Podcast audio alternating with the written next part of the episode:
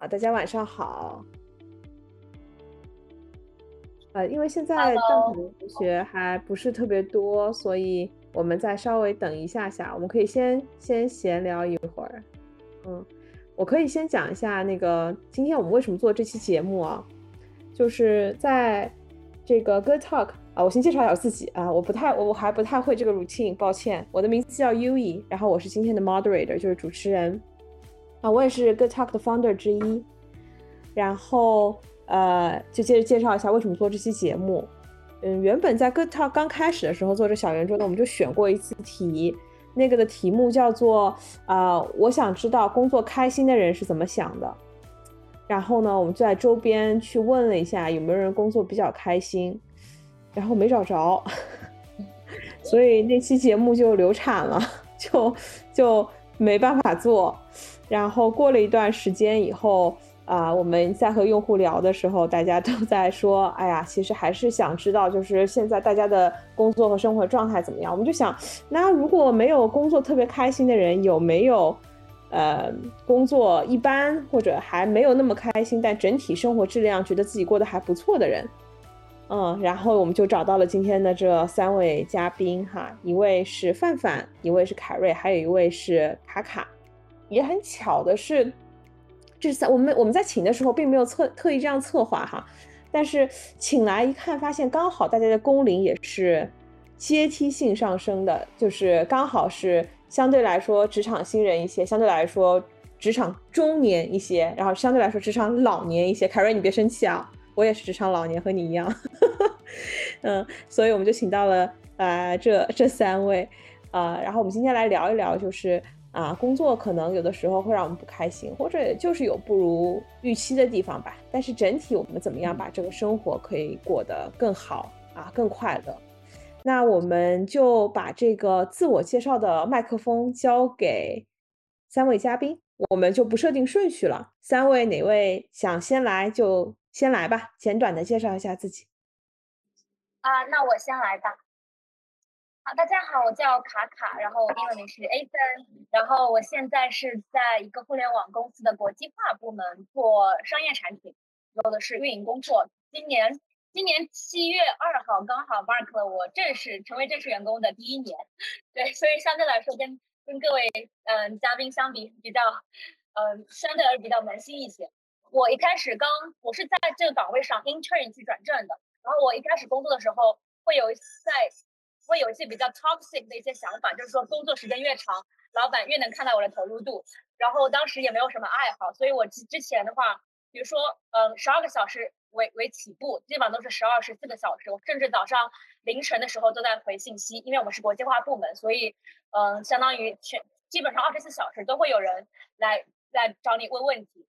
然后后来我逐渐调整了一些心态，我觉得有有两个方面，一个是。客观因素是因为我们大老板换了，变成了一个从国内的老板变成了一个国外的老板，那相对来说他们就会比较 chill，然后他带来了很多新的，比如说我们要 work life harmony、work life balance 这些观念，导致自上而下就会有这样一些比较良好的作风起来。然后他自己就以身作则，说我周末包括在晚上的时候都会把我们用的那个内部的交流工具关掉，不会回复任何信息之类的。然后他这样子一些以身作则，也让我们整个 team。包括整个部门都变得更加的 work-life balance 一点，所以我从原来的，比如说前半年，一今年是一年嘛，前半年比如说十四个小时工作时，到现在变成十个小时，对，然后还有几个二到三个小时可能是送给我的业余爱好，嗯，所以可可以说是一个越来越快乐嘛的一个过程，工作上也是，包括生活上也是，嗯，看来那个转变的那个契机可能是 leader 换了，所以带来了一些。啊，新的风气听起来是一个更平衡这么一个状态。呃，就大家好，我是范范，然后呃，我现在是在一个手机三 C 行业来去做艺人和 IP 合作这样的一个工作，然后我之前也做过两份工作吧，基本上是在媒体或者互联网行业做创意，然后到今年差不多是工作的第六年，然后。今天我们的主题其实也是说，就是工作的快乐程度嘛。然后，嗯，我自己就先先说一下，我们大概有多少时间是分配给工作的。我自己的话，其实这个时间是随着工作年龄的增加，我好像是越来越少的。就其实我觉得对我这个年龄不是特别的合适，但是的确是这个样子的。就可能在我工作的呃实习的时候，是我迄今以来就最忙碌的时间，然后可能百分之九十多的时间都是在工作，然后工作第一二年的时候也差不多是百分之九十八十的时间都在工作，然后后面的时候换了工作之后变成了可能七成的时间，到现在可能差不多是五成的时间，然后就是显著的就感觉是工作时间短了，或者说这个就是工作的成分少了，然后快乐程度也比较显著增加。嗯，这个是我的一个背景吧。嗯，挺有意思的哈。就是嗯刚入行、刚入职场的时候是最最忙的，可能大部分的时间都在工作，然后逐渐的工作时间时长在人生中占的比例就不断的在缩小，但是感觉听上去是越来越快乐了。这好像就是范范的一个过程。对，是我目嗯前到现在的一个状态。嗯，好的，这是工龄六年的范范。好，轮到我了，我是凯瑞。啊、对，嗯，那先说工龄是吧？工龄刚还算了一下，今年刚好是第十五年哈，确实是应该步入了老年阶段了。按说如果第一年开始买社保，这都买满了，好吧？那个，对，然后国内的一线大厂都去过，所以就比较理解。所以后面呢，兜兜转转就会觉得，其实大厂之间啊，真的都差不多。就所以不是哪一个厂的企业文化，哦，不是，应该这么说，就是你选择去哪个厂，其实是在选择自己的企业文化。就你比较认同它的企业文化，那么你就可以考虑它。那么在熟知的几个大厂里面，我也可以点名说一下，阿里真的是比较有毒的。所以呢，如果说 life 呃 work life balance 的话，在阿里可能是做的相对最差的。那么，但是我觉得我自己心态很好的一个调节是，我一直的兴趣爱好里面，等一下会具体说。我兴趣爱好里面，我会比较认真的去做兴趣爱好，就是可以说阿里最近小红书都有刷屏啊，阿里有一本那个什么什么小册子，上面写的是 PUA 宝典，这个公开信息啊，没有关系啊。然后对，然后爱好的话呢，那么就会比较认真的做，比如说我会比较认真的做爱好，像是呃画画、书法跟这个潜水，这些基本上就我做一件事情会往着，起码会做的能够去，呃，去展览吧。对，就等于说写的字或者是去做的画，那么我们会以开一个小型的画展为目的。我觉得这样的目的性，在爱好上这样的目的性，其实会会给我带来特别多的快乐，因为它的它的它的核心逻辑跟工作是一样的。工作里面我们不是有 KPI 啊、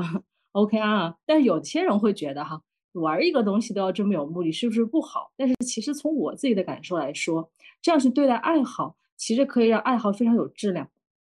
对，以及说潜水，如果没有疫情的话，我应该已经是潜水教练了。还有其他的爱好，那我已经做减法把它给断舍离掉了。就是我会去尝试比较多的事情，在这些业余事情里面去找自己的快乐，然后把反复筛选下来真正适合自己的快乐，去把它做的相对比较专业。这个事情其实能够平衡我在工作中的这个心情的失落也好啊，或者是企业文化带给我的不适。我觉得这个是我的一个自我介绍吧。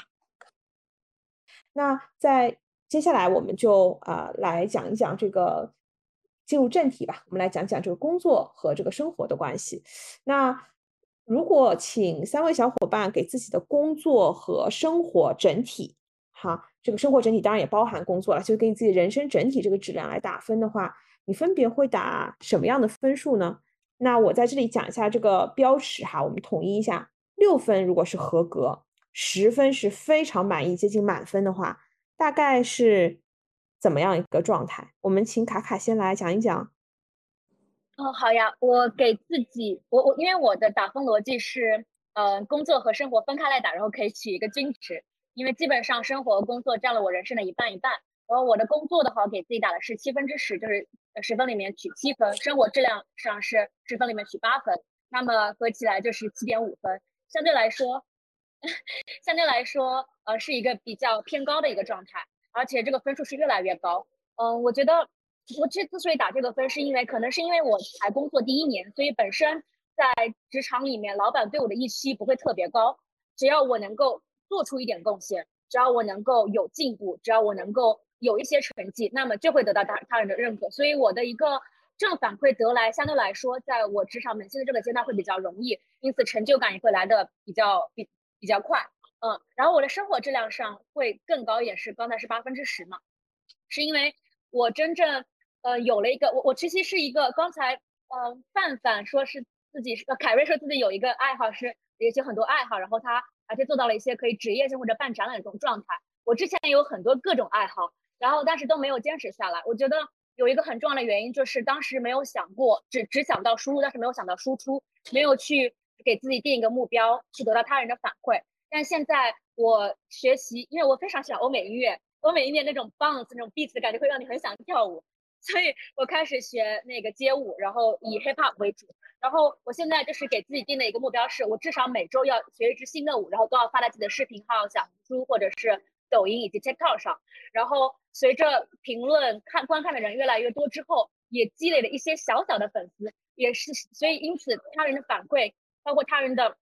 观感，想让我。变得更好，我不想，就是我想把这个爱好一直坚持下去，这也是我坚持最久，差不多将近八到九个月的一个爱好吧。其实之前其他的爱好基本上都石沉大海。对，因为有了一个爱好之后，你的生活会有一个一个一个重心，让你知道，我除了工作之外，我还可以从啊生活中其他地方，我的爱好中获得一个成就感。所以我的生活质量，我自己觉得是比较高。包括我现在的一个 routine 是，我每天。雷打不动，不管工作有多忙，不管是到半夜也好，我一定要抽出至少一个小时时间来练练舞。对，所以就是因为这样子之后，包括你运动分泌多巴胺之后，包然后然后你自己的身体状态，包括你的心理状态都会变得很好，工作效率会更高。对我觉得这就是我打了一个比较高的分数的原因。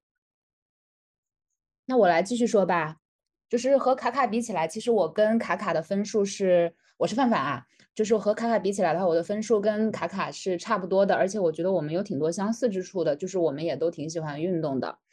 我是就是如果打分的话，我是这样的，就是呃，如果给我的工作打分的话，我觉得我的工作可以打到七分吧。然后如果再给我的生活打分的话，我觉得大概可以打到九分。所以说，如果整体这个质量打分，我觉得可以有一个八分这样子的一个水平。首先说工作。就我，嗯，觉得工作是这样子的，因为我年后才来了一这个新的这个公司，然后我到这个新的岗位其实也就差不多半年的时间，然后本身我就在一个新鲜期里面，就我我我目前还在就是面对扑面而来一些新的一些知识呀，新的一些这种领域上面的这种技能的这些东西，我觉得我还是有很多的好奇心的，然后，呃，也没有到那种。已经很熟悉、很厌倦的那种程度，我是就是纯输出的那种状态。我觉得我还是属于一个吸收的一个状态，然后这个是给我提供了一些支持感。然后加上呃，我的 leader 其实也是整体，他也是一个比较倡导这种生活和工作比较平衡的人。他不会说是你的你的就是你你就是应该所有时间都花在工作上面。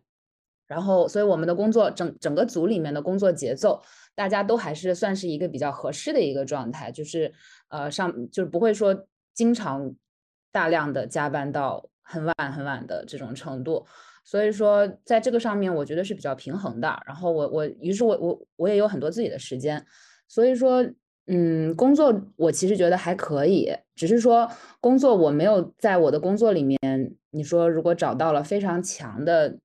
意义感或者这种东西，我觉得可能会给他的分数会再加多一些，但目前我觉得就是还好，但是我已经是满意的了。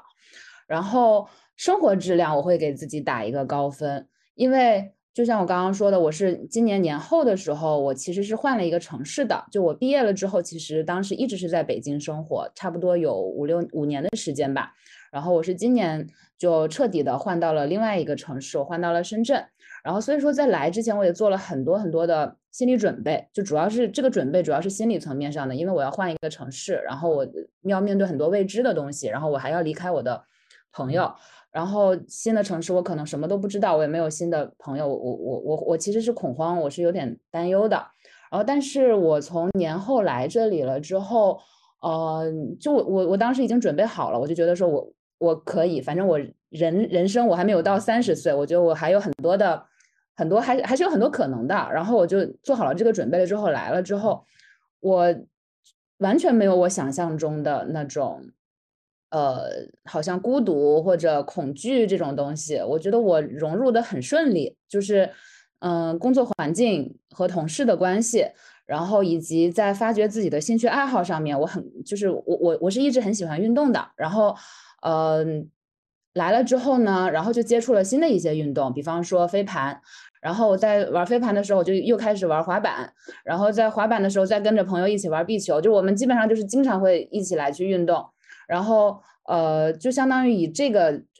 运动的兴趣爱好来为核心。然后我交了很多很多的朋友。然后嗯。所以说周末也基本上就是在跟朋友在，比方说一起运动啊，或者说一起吃点东西、玩点东西啊、喝点东西啊什么的，就很充实，就完全没有觉得是无聊的一种感觉。然后随着运动的这种衍生，然后因为做的又会比较多一点，然后我们发现哦，我们也可以做一些什么东西。比方我我现在在可能跟朋友在一起运营一个运动的一个社群，然后就呃就就就像一个社群一样，再去把这个东西运动就是。把把这个东西继续做下去，它跟我的工作其实是完全分开的，它就是我生活的一部分。然后，但是做这个事情也会给我有一些，就是也也挺有意义的。嗯，所以说整体的生活，我其实觉得是它比我的预期要高很多。然后，嗯，以及还有最重要的是，我我觉得我在这个阶段里面，嗯，我的身体健康，然后我的家人朋友身体健康。然后，然后我没有那么强的经济负担，我没有需要要养家要怎么样子，他可能就是我这一生中，在这个阶段里面，就是可能最快乐的一段时光了。就就我就觉得抓住现在就很好。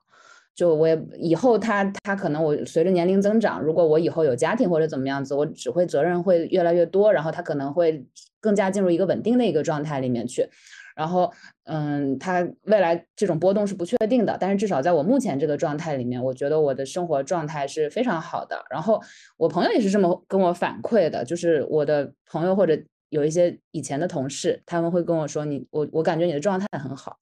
然后你呃挺快乐的，你可以多去散播一些快乐因子等等这些。”我自己也觉得还 OK，嗯，这个是我的一个我的一个状态吧，对。哎，在这里，范范，我想多问你一句哈，就是刚刚提到说你搬到了一个新的城市，然后你开始收获了一种新的生活。之前你在去深圳之前，你是没有这个时间，或者是就什么东西限制了你去玩，比如说飞盘啊、滑板啊、壁球这种运动，同时去组织这种运动社区呢？就是有什么东西绑住了你吗？呃，我觉得和那段时间的工作状态也是有关系的。就是，呃，我换来这个工作的时候，这个工作本身它没有特别的忙。然后我当时在面试或者这种这种整体的感觉的时候，我也非常在意这一点。我就我就在想，我的 leader 给我一个什么感觉？他大概是一个什么风格？我能感受出来，他是一个就是希望大家都能够工作生活比较平衡，希望大家都是属于一个开开心心的状态。就我觉得这个是还挺好的，可能在之前的时候我也没有那么在意这个东西，然后也，呃，也没有办法有完全的条件去拥有那个那个东西，所以说之前的工作是比较忙的，然后，嗯，然后加上我觉得也有客观的因素吧，就是在北京的生活，嗯，北京没有，就北京整体的节奏其实也是挺快的，然后。它没有那么强的这种运动的这种氛围，因为北京的公园呀，然后这种公共场合其实都会比较少。就像比方说飞盘，我当时在北京也想玩，但是我如果想要玩的话，我就得跨越整个半个城市过去，过去那个什么，就是我就不会像在深圳，可能我就是想找一个场地，很方便就能够找到。对，然后我觉得和城市的这种环境也是有关系的，然后和我之前的工作状态也是有关系的。嗯，谢谢。好，那凯瑞，你来讲。我来说一下我的打分。这个打分真是随着工龄的增长，就是直线下降哈。然后我的那个工作方面的十分满分的话，我的打分是六分。嗯，是这个样子的，就是嗯，因为我看到就是我们的这个嘉宾，还有这个呃，包括优异和小助手，还有这个成员里面，其实都应该也有一些带团队的这个同学。其实，当自己的事情要做，要去 balance 团队的时候，尤其是业务还特别难的时候，真的就是压力真的非常大，所以我的打分只是刚刚及格，原因是比较多样的。就是我最近啊，甚至在用一个什么样的方式来宽慰自己？就是我在想，我的事情这么难，那我隔壁的那个我的同级，他会不会比我好一点？当我完成这这一波对比，我的评级我对比完之后，我发现大家都非常难，以及说大家甚至都不知道自己在做的事情是不是对的。我觉得有可能是 specific 的原因，就是我我的这个项目它特别难的原因吧，并不是就我们厂可能并不是都这样。那那我用这个心理暗示之后，才能让我的分数变到六，要不然我差一点就不及格了。如果说我只看我自己的这个啊无力感和未知感来说，我在工作方面的打分是没法及格的。但是我用那种心理安慰的方式说，别人好像也都挺难，然后勉强把它拉成了及格。然后我的生活质量呢？其实我本来生活质量可以打非常高啊，因为我刚刚也讲了，我其实是非常善于用生活中的一些目标感呐，或者是培养自己的爱好啊，让自己得到一种 balance 的。第一个原因是我们现在的工时基本上是早八到晚十吧，应该说这是我能接受的工作时间了。早八到晚十是我能接受的。我的老板的工作时间应该是早八到凌晨三点，就我没有办法理解。这个我做不到，就我能接受的，是这么个情况。我的工作爱好是在之前培养的呀，是不在这个厂的时候培养的。对，然后呢，我的这个兴趣爱好这部分本来是能够帮我拿达到个七八分的，但是因为上海疫情的关系去封闭，然后加上我的心情特别的不好，我有些暴饮暴食。在封闭的两个月期间，我大概胖了十五斤，所以这件事情让我对于生活的满意程度直线拉到了六点五分。但是这也给了我另外一个目标哈，早八晚十的工作之后，十点之后我还是会硬性的给自己一个小时去跳操。对，所以开从跳操开始，我觉得是可以把我的状态拉回去了。因为呃我在其他厂的时候。不是这么变态的工作时间的时候，其实我有一个非常励志的减肥过程，就是是就是抖音刷屏和小红书刷屏的那种哈，就大家都看到 before after 的那种东西，就是我我现在刚好反过来了，我现在反过来已经变成了如何把肥减下去，再如何把肥增起来了，我必须再来一轮，再把肥减下去。这个事情其实是我生活中很大一个支撑。我的我的核心逻辑就是我要有一个生活中的目标，这个目标能带给我快乐。目前这个快乐就是减肥。嗯，对。哎呃，然后我还有一点说，就范范是工作六年，对不对？我想了一下，我工作六年的时候，正好是我刚进腾讯的时候。我刚进腾讯的时候，我 QQ 的签名档，如果应该没有什么人在用 QQ 了哈。我 QQ 的签名档上写的还是。我一定要做一个好产品啊，就是很像那种小时候说我长大了要做科学家，我长大了要干嘛干嘛那种，就特别有上进心，就觉得自己一定能做一个特别牛逼的事情。这是这是我那个时候刚进大厂的时候一种，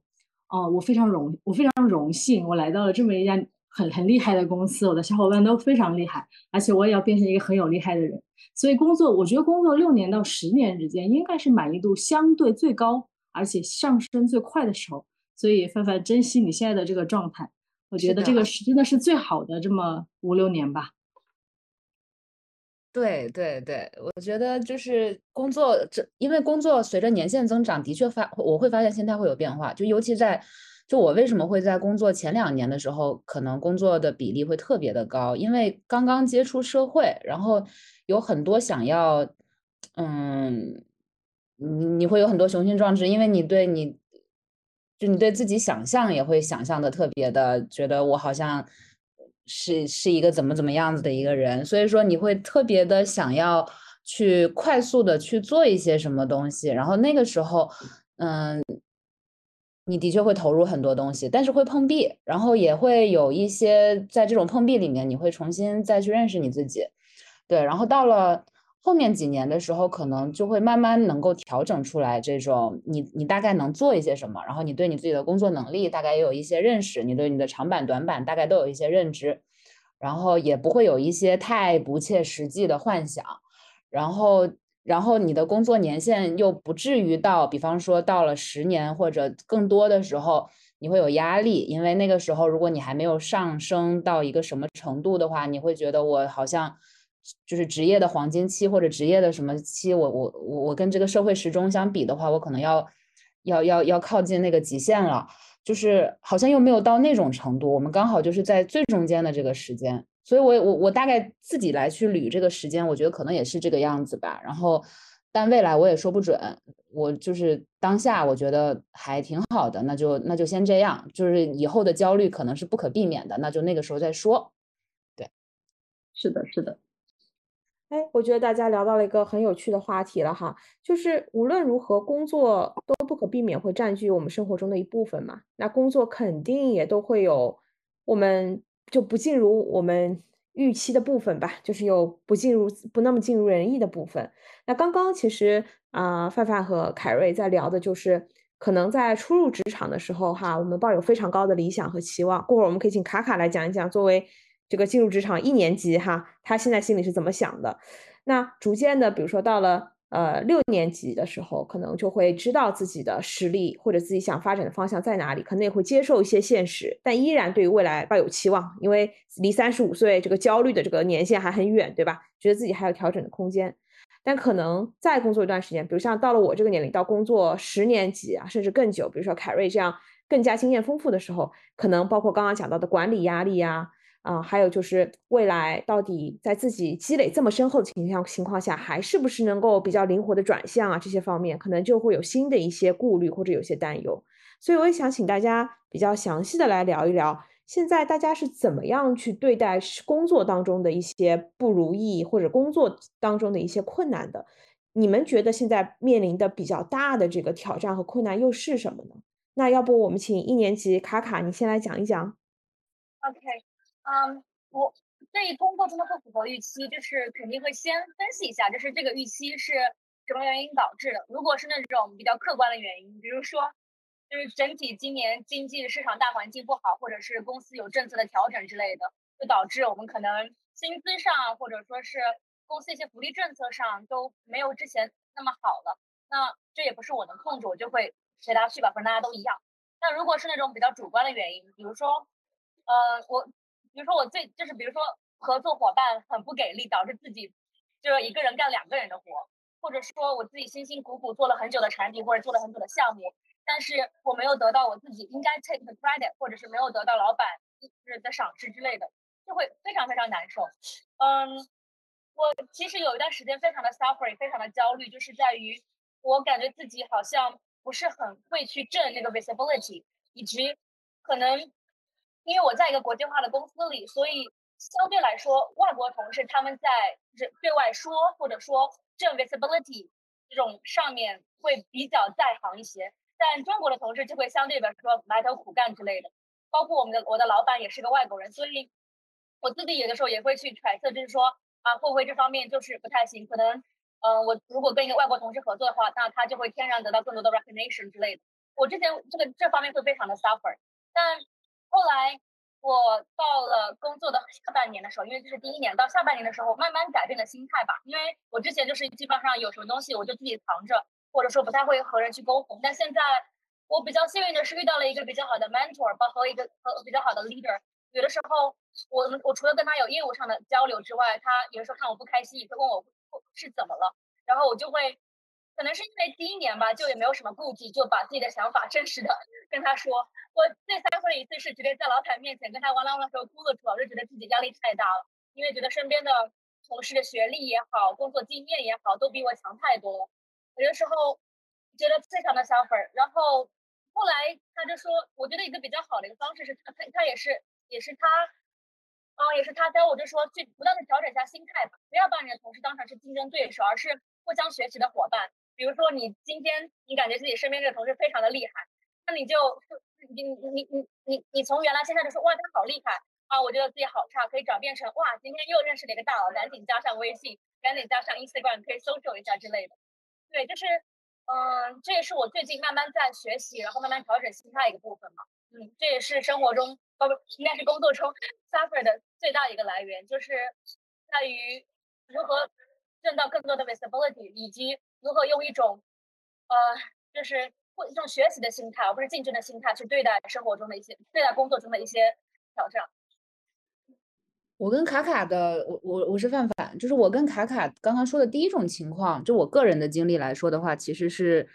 嗯，现在的这种遇到的工作的一个困境吧，就是不可抗力，就是。嗯，其实我也是会有遇到，就是工作里面感觉不太和我预期想象的一个部分的。比方说，当我来这个工作的时候，呃，我当时的背景是，呃，工作是就是很多，我们要有很多的事情要做，然后所以说我们要要大概怎么样子，之后要要要做一些什么东西，然后，所以我也是看中了这个愿景，然后我才过来这一份工作的。然后，嗯，在。在来之前，我也做了很多的调研，然后我也了解了很多这种行业的情况，然后来去做了这个决定。但来了之后，呃，它不一样的地方在于，就是整个行业、整个市场是不景气的。然后我又是在市场部，然后市场部基本上都是在一个公司里面预算缩减或者怎么样，它基本上是在头部会被削减的一个部门。所以说导致的问题是我们这个部门。就没有什么营销预算，那我们其实就没有什么项目可以做，甚至我们就是这个组可能存在的这个，呃，就必要性，它可能在未来可能都会是来受到质疑的，就是就是这个是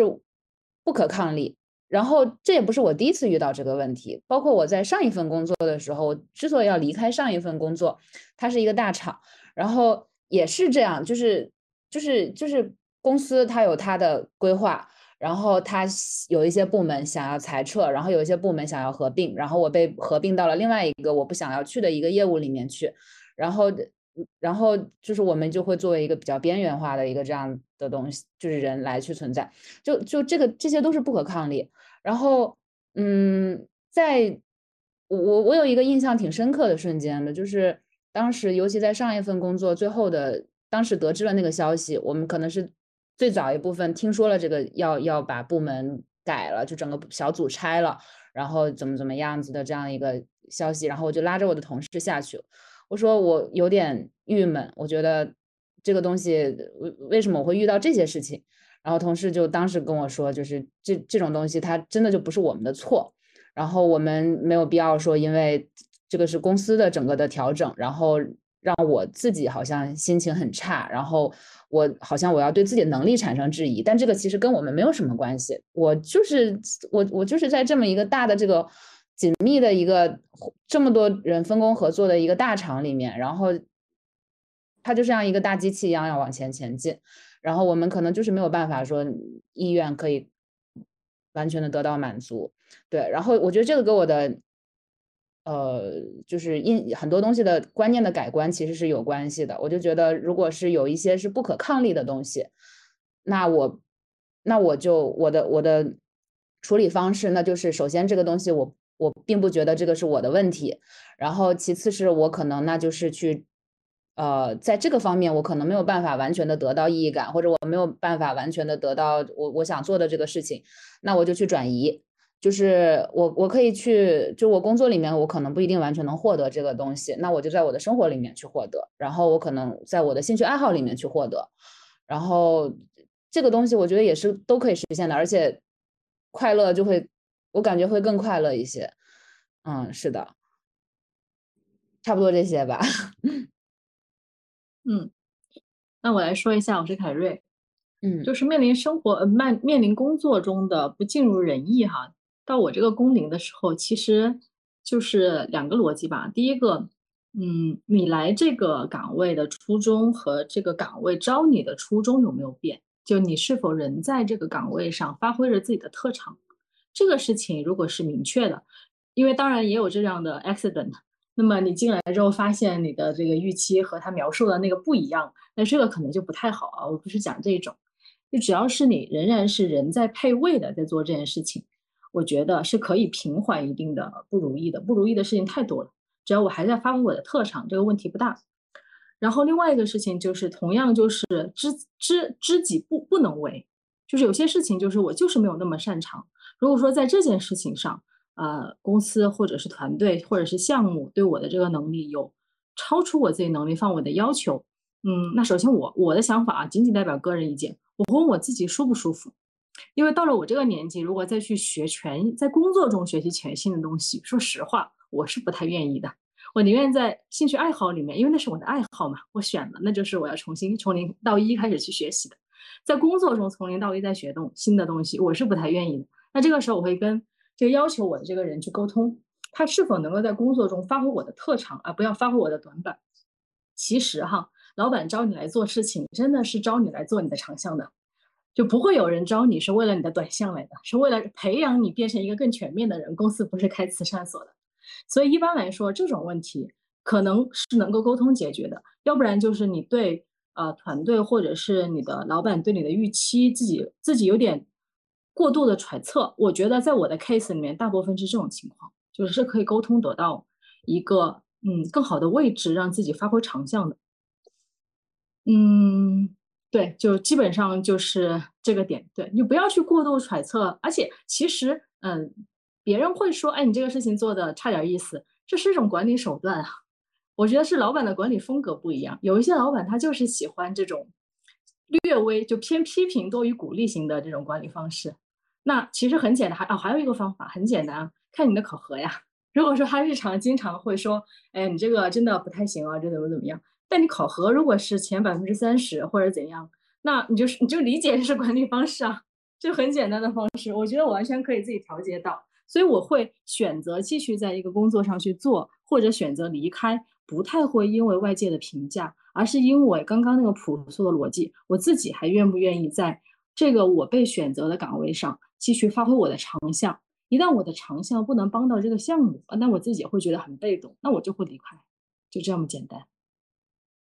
哎，这个凯瑞刚刚讲的这点其实让我挺有触动的哈。你讲的一个细节就是知己不能为嘛，然后你也很坦率的说，哎，我觉得今天的分享真的挺真诚的哈。你就坦率的很坦率说这一句话，你说如果。呃，要让我在这个地方学一些让我觉得不舒服的东西，那我可能会想想我是不是还适合在这样的岗位上。我可能没有原话复述啊，大概的意思就是说，你会挑选让自己舒服的地方，就是不要过度的走出自己的舒适区。哎，我对刚刚呃，就是大家刚刚说到的那个话题，就是呃，不断的想要去证明自己，然后去走一条难走的路，这个我其实还挺有感想的。就是，嗯，对对对，就是其实和这个话题也是紧密相关的。就是我觉得我之前也是这样的，就是工作前几年的时候，你就是好像我就是想要做一个难的事情，然后包括你你像我们小时候学的那个课文里面有一个，我记得好像也是朱光潜的还是怎样，就是就要要朝抵抗力最难的那条路走，就反正类似于这个意思吧。然后就是我我，然后我就发现。我我我有段时间就是在我来这个工作之前，我在回顾我过往的一些嗯选择的一些模式，我发现我的模式是很固定的，就我的模式基本上就是我要找一个比较难的事情，然后比较有挑战的这个事情，然后我去做，然后然后最后的结果是怎么样子的呢？就是的确是好好是肯定有好的，因为你找了一个难的事情去做，然后你肯定在这里面你还是收获了很多东西的。啊，因为你，因为你，你你要克服它，你你的确就是相当于有人在拉着你，在逼迫你在成长。不好的地方在于，可能有时候东西它太难了，然后它，呃，有时候会打击到我，就因为我我我跟别人的差距太大了，然后我要中间要克服这个东西，我真的要流过很多眼泪，然后我要经历过很多挣扎，然后去去最后才能去实现这个东西，然后然后最后它是不是我想要的，我也说不准。就像刚刚凯瑞说到，说他可能花了八年时八年多的时间，他才能够去现在慢慢可以比较确定的说这个东，我我我到底以后想要去做什么，我我怎么去缩窄了我的人生路径。但对我来说，我至少在我这个年龄，我觉得我还没有找到。就是我觉得这也是很多人可能跟我同龄的人都会是有一个嗯有这样的感觉吧。就是我们没办法说我找到了什么，我只能说多少把这些半径稍微缩窄了一点点而已。然后，然后。然后当时我回顾了这个模式，然后我就觉得啊，我怎么老是是这个样子的呢？就是我为什么总是要要去找一个最难的东西呢？然后我就心想，好，好像是我为什么要这么做？好像是我是想得到一些认可，就是我我需要说呃别人的认可也好，或者说我这个这个还好，但更重要的就是自己，因为我对自己的到底能做什么这个东西没有概念，所以说我就老是觉得说我必须要通过这个一个个的门槛的征服，然后我才大概给自己找回来这种自信或者。那那种东西，然后，嗯，在我今年的这个选择里面，然后我我当时想起来我我我老是用这个路径，然后我就觉得说我我想换一下，就我要我想找一个呃环境相对于宽松一点的，因为我当时也在可能在进行别的工作 offer 的选择，然后我就在想我我要找一个相对环境，我觉得是有缓冲区的，然后我要找一个呃那个我的。在我和我面试过程里面，我的 leader 会比较认可我自己的，而不是说 leader 可能可能对我就是，呃，需要他他对我有很多不确定的地方，他需要我去证明我的能力给他看，就是这样子，其实是一种人嘛。然后我想我想找一个 leader，就完全可能他更加无条件信任我的，然后然后我我就想找一个这样子宽松一点的环境，然后看一下这样子是一个怎样子的选择，会不会让自己呃会有有一些改变，然后。所以，所以我做了这个选择，然后我进到了这个环境里面，我其实觉得也挺好的，就是就是这个东西是没有办法，你说哪个是正确的或者不正确的，因为我用就生活它不是 A/B test 嘛，就是我我没有办法去验证说我我做了另外一个选择，走了另外一条路是什么样子的，但是我至少在我目前的这个感觉里面，就觉得好像这样子的选择也很不错，就。他并不是说我示弱了，或者说我好像就躺平了，我也没觉得我躺平了，就只是说我我做了一个另外一个选择，然后我就顺着这个，就有点顺流而下的感觉，就是，呃，好像我在一个宽松的环境里面，然后我发现我在这种环境里面，我反而呃自信呀，或者说我更加有勇气的东西就会更多一些，然后这个东西它都是动态变化的，然后当我有了更多勇气，然后有了更多自信，然后我也可以说。呃，对于自己的能力，对于自己能力的这些边界什么东西，然后哪怕我没有在工作，哪怕我在玩乐，我也不会有任何的那种焦虑或者这种感觉，因为我在一个比较安全的环境里面，然后有这样子的一些心理安全性的基础上面，然后我我我我我也知道我大概工作大概是一个什么样子，然后工作的局限是什么样子，然后我我我在找快乐上面我不会有负罪感，就是我不会觉得说好像我在。七点钟下班了，我每天七点钟准时的走了之后，这件事情会对我造成有什么？好像好像我没有在工作，我好像不应该这个样子，就是我没有这样子这种感觉。然后所以说，在玩乐的时候是可以比较尽情的去玩乐的。对，然后我回想我自己年轻的时候，我觉得我有种心态，就是我很想证明我自己，我做什么都行，就是我就像一块砖，对吧？老板把我搬到哪里，我都能干啊，就是你给我一点时间。这个时间可能非常短，我都能干，这样就代表我厉害吗？我可能会有那种，我是一个橡皮泥，我很，我我我我任由你怎么搓，我都能搓出你想要的这个情况。所以我很好奇，就是你在年轻的时候有过这样的想法吗？有啊，有啊，年轻的时候都有啊。就我刚刚说的，啊，就是我刚刚说的那个工作自第六到第十年，差不多到第第十二年吧，基本这个状态，我自己干过以及带过的团队方向。就有运营、产品、商务、销售，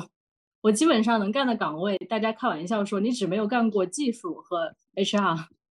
互联网里面有的岗位方向都干过四个，所以都会去试，试完了之后会知道自己适合的方向，然后开始做减法。所以其实是听起来是两个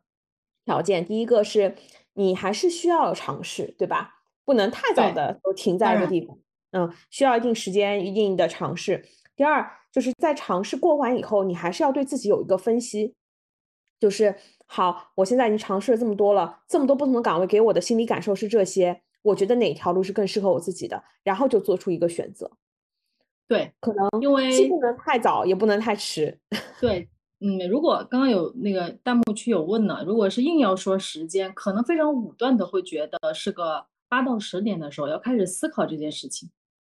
嗯，八到十年的时候要去思考自己定在哪个方向。如果大家都是互联网，也无非我刚刚说的那么四五个方向嘛。假设你们也都像我一样试了非常多的方向，那么应该在最晚那个时候吧。如果最早能够发现自己的优势区，最早能够恒定下来做一个这个领域的专家，当然更好。我基本上是八年到十年的时候才稳定在了我现在所在的方向。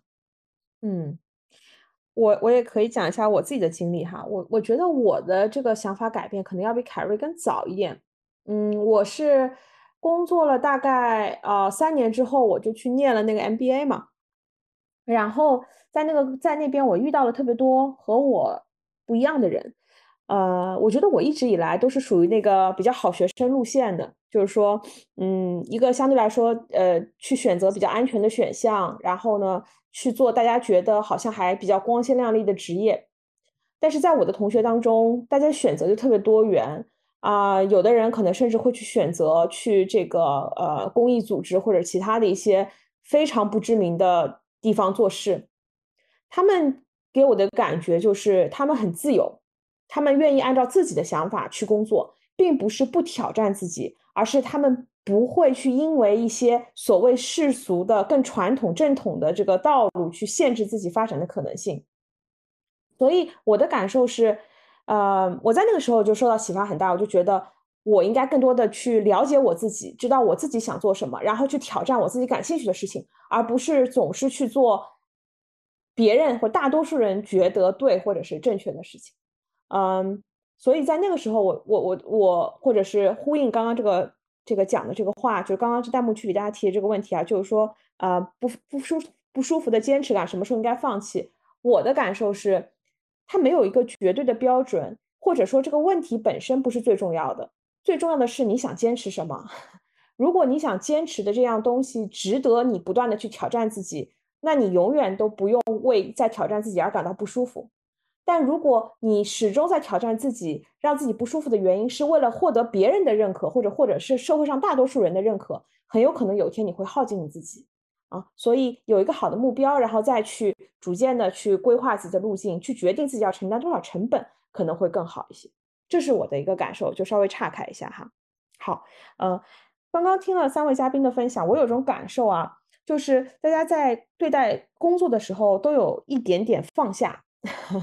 放下有几个共性，第一个就是放下我不能解决的问题，就是刚刚大家都提到了这个整体宏观环境不好，对吧？或者说是啊公司发生了一些变化，这个事情是我改变不了的，这是放下我不能解决的问题。第二个呢是放下我不愿意做的事情，就是刚刚凯瑞讲的这个，如果这个东西真的不适合我，哎，那我就算了。我觉得我还有很多别的选项，很多事情可以做，我就不做了啊。这个是放下。工作当中我不能或者我不愿意解决的问题。另一方面呢，大家也都提到了，生活当中的爱好，其实在一定程度上会对冲你在工作当中的不如意哈。啊，咔咔讲到了这个街舞，然后呢，范范他这个有这个飞盘，然后他还运还运营那个飞盘社群。那凯瑞如果没有疫情的话，其实他已经是潜水教练了，都有自己特别关注的、专注的，在这个工作以外的这个爱好。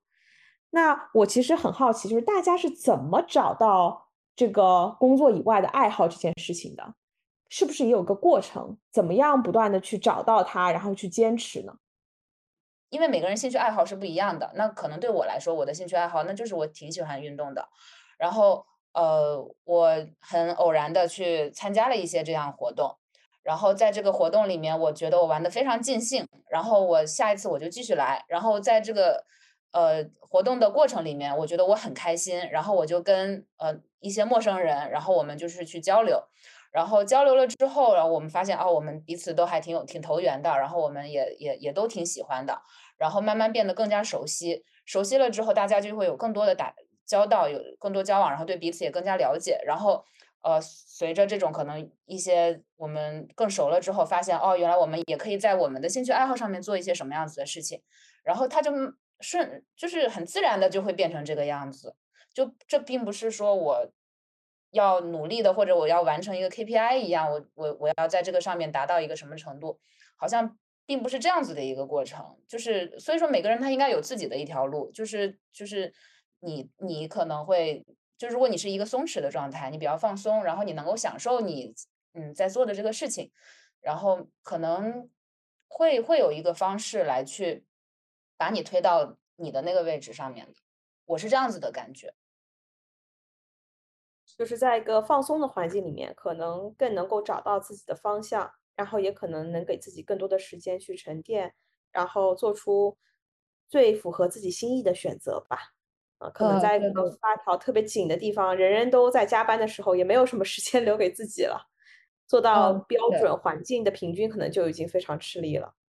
是的，是的，是的。嗯，我我开着麦我就说吧。那其实我觉得，呃，是要先尝试，嗯，尝试完了之后，然后做减法。就是我我见过一些人，他会为了这个培养爱好啊，培养爱好。当自媒体就是公众号的自媒体兴旺的那几年，有一件事情特别跟风，叫做拆书。我不知道大家知不知道？就比如说会让你五分钟读完一本书啊，或者说教你写读书笔记，让你很快的去做这件事情。那类似的这样类似的这样所谓风口上，大家都在干这个事情的一个爱好，其实我身边好多朋友都干过。然后大家完了之后都会。失去意义感，就类似的这种很肤浅的一个爱好。那么，我也我也不是说也也也也可能有人就特别擅长做读书笔记，甚至做成了自己的 IP 啊，肯定有这样的人。那么，我觉得选择自己的爱好的时候，一样是先浅尝则先先浅尝，要不要止，其实要看这个事情能不能带给你快乐。就为什么最后剩了三个相对比较重要的？呃，如果说。如果说自自驾游不算的话，哈，其实我最重要的爱好是自驾游，应该有计划环游中国的计划。那这个要是不算的话，那么缩减的那三个，是因为我确定这三个爱好我都坚持在了五年以上，它能够持续带给我快乐。然后只要达不到这种很密集的快乐点的，我都会把它断舍离掉。像我舍弃的爱好有很多啦，包括很热门的这个滑雪啊，我也是试过的。那么这这就是我属于说说选择放弃掉的。嗯，感觉感觉跟凯瑞那个工作有点像哈。凯瑞刚刚说工作的时候也是要先都试一试，对，然后再来找到再聚焦。那我那那我对，其实其实我的人生信条就一条，就是不断的去尝试，然后知道自己是谁。就我我这辈子做事情，所有的事情的方针都是这一条。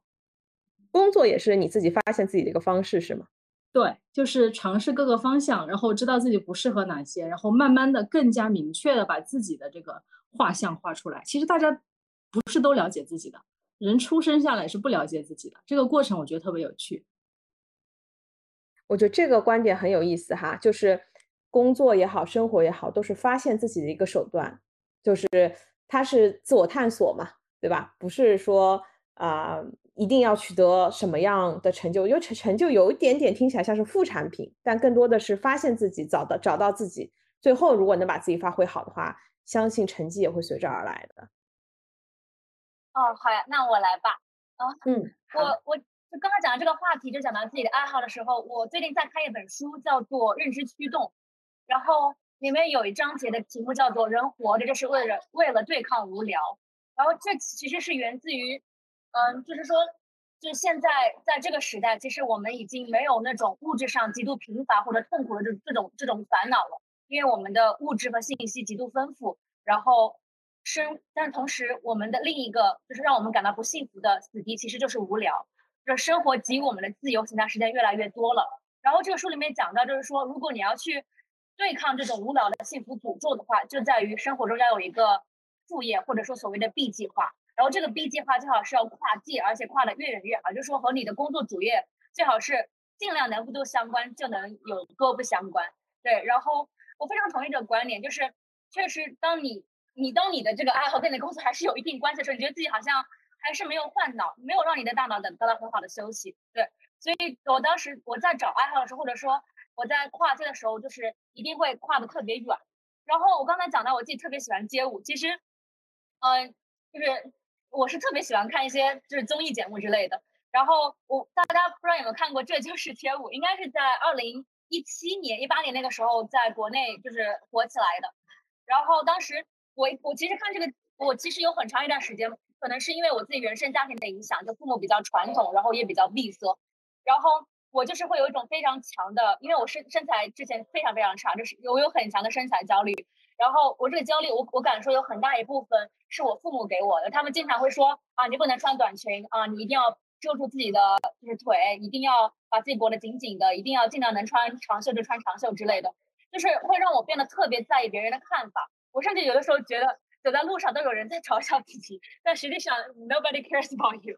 然后后来随着我去上外国语学校，随着我进入一个国际化的公司，开始接触国外的文化，开始看美剧，然后包括看到了这个综艺，就会发现这些舞者就直接就能在广场上跳舞，直接在马路上听着音乐就可以开始 freestyle。就我就想着说，而且觉得他们特别酷。我不想做一个就是裹裹在襁褓里听着别人说话，然后就是非常规规矩矩的一个乖乖乖乖乖女的。我就想要做一个很酷的酷该。所以我当时选街舞的时候，我又没有选爵士，而是选了那个 hip hop，选这种 old school 的这种，特别穿那种肥大的那种 T 恤，就觉得自己和生活中状态和工工作中的状态完全不一样。然后现在，然后我就一直学下来，其实有很重要的原因，是因为，呃，一部分是学街舞的过程中，呃，我变得越来越自信了，而且减肥也减下来了。我从街舞学街舞的这半年多到八个月时间里减了二十多斤，然后非常就是，但其实这个自信不是源于在我减了那个多少数字，而是在于真的跳舞学学会喜喜欢跳舞，喜欢这种 hip hop 这种嘻哈这种音乐之后，我从。从内到外是真正的觉得自己更有自信了。其实这个自信，我觉得来源不是说相信自己，而是去相信别人没有那么在乎你。你不要去在意别人的看法，就是应该说是，与其说是相信自己，而是啊，与其说是不如说是相信别人没有那么相信你，或者相信别人没有那么在乎你。我我现在就是坐在工位上，走在马路上，我都能够直接唱歌。就是刚才有一个。有一个嗯，观众席里听众说，他觉得我打开麦就可以开始唱歌，其实我真的可以。对，嗯，我觉得这就是一个应该说是一个街舞综艺吧，然后包括嗯，就是对我的一些影响吧，就是一些影视影视综艺对我的影响会非常大。嗯，包括自己随着自己经济独立之后，有更多时闲暇时间之后，我也想着说，怎么样可以真正的改变自己现在在工作中这个形象，在学校里的形象。既然都已经出了学校了，我不想再活在象牙塔里，或者说不想做一个已经做了二十年的自己。我觉得挺替卡卡开心的。然后，因为我也我也跳了差不多有一年的舞，然后也是 hip hop，然后就是那种跳舞解放自己的这种感觉是，可就是就这种感觉是会特别的深刻。就比方说，嗯，跳舞的时候，你最开始初学者的，你你你都会。感觉好像要盯着别人看，要要看跳的比较好的那个人，然后你来模仿他的动作，然后老师会不断的告诉你，你不要看别人，然后你一定要你你就看你镜子里的自己，然后你你你就是你只关注你自己，然后你如果是跟着别人来去看的话，跳的话，你绝对是跟不上的。然后那个时候我才硬是把注意力从别人怎么跳的好，然后转移到了自己的身上，然后以及当时老师还会说过。就是，嗯，虽然我们一节课一个小时就学这么一个八拍的舞，然后，但是实际上到底学什么动作，你去记这个东西其实是不重要的。就是我我我我让你学跳舞，不是为了让你去记一个什么样子的动作，而是说你能够对音乐形成身体反应。就是当一个音乐响起来了之后，你无论跳成什么样子，然后你的手、你的脚，你挥舞起来，然后你慢慢的，你你你。比较自在的，然后去就无论以什么样子的动作，你不要怕出丑或者怎么这这样的，然后你就很自然的你能够动起来，身体动起来，这种感觉就可以了，而不是说你真的要去学一个怎么样子的一个好像对着韩舞怎么要要动作要多么到位或者怎么样，这个不是跳舞的一个目的，它的目的还是说你能够呃跟你自己的身体比较能够自然的这种流动起来。我觉得能够体验到这种感觉，其实你会觉得，就跳舞不仅仅是跳舞，它它会对你的这种人的自信啊，或者说这种这种解放的这种感觉，就好像就从水里面透气的这种感觉，会会有很深刻的感受。我我我不跳舞哈，那个不像三位小伙伴都都都尝试过吧？凯瑞放弃了哈，但是都尝试过。但是我刚刚听呃范范和卡卡的描述，我觉得。真的是挺点题的啊，非常点题。你们描述这个街舞的经历很点精心的题哈，就是关注自己。嗯，我觉得很多时候，包括大家讲到这个工作上的不如意也好啊，或者说是生活当中可能还没有找到自己的兴趣爱好也好啊，整体生活质量不是很高啊。很多时候其实很大的原因在于我们不够关注自己，我们不够了解自己。嗯。夸大了，有可能是夸大了自己的能力，对吧？关注了很多自己不能解决的问题，也有可能夸大了自己的意愿去解决很多，勉强自己去解决一些可能自己并不关心的问题，然后啊，模糊了自己的目标。其实工作和生活无非都是对自己时间和精力的安排嘛，